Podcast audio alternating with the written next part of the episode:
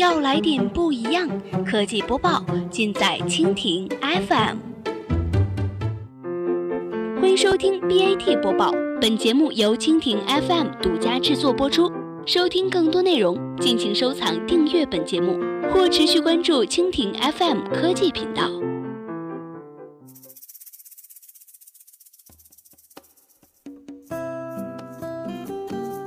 大家好，欢迎收听今天的 BAT 播报。今天呢，我们来关注一下百度业绩或已触底反弹，但是还要补缺去建新的城池。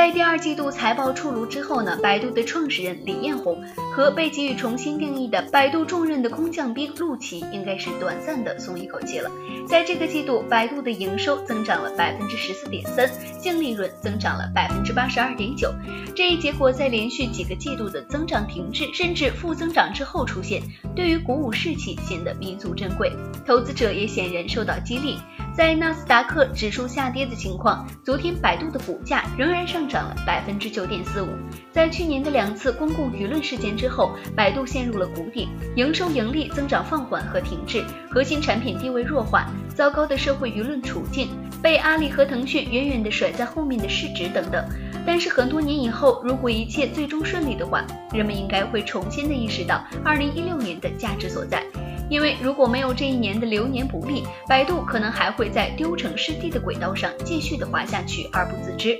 你应该记得几年前李彦宏曾经在一封内部信中呼唤狼性淘汰小资，以匆忙应对百度在移动互联网上的迟到。那时腾讯已经拿到了移动互联网的船票，但变化并没有真正的发生，因为用户在 PC 上的使用习惯、移动互联网初期较少的资源以及搜索成熟的商业模式，让百度成为 BAT 中最先从移动互联网受益的人。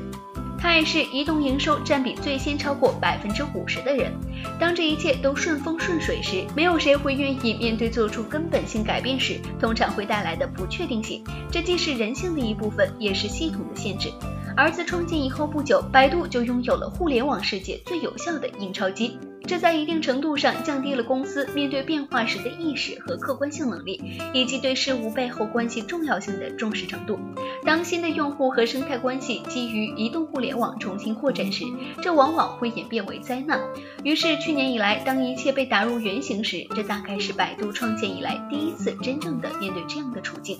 也就正是百度面向未来重新定义自己、重建边界的好时机。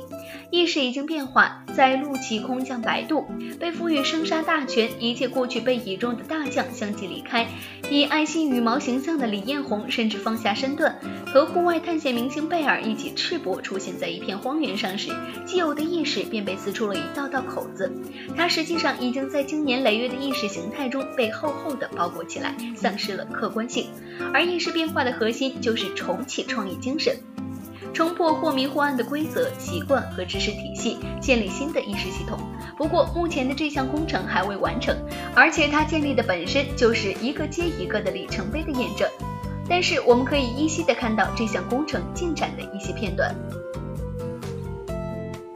好了，以上就是我们今天节目的全部内容，感谢您的收听。如果你喜欢我们的节目，可以点击屏幕上方的星星来收藏我们的节目。明天同一时间，我们不见不散。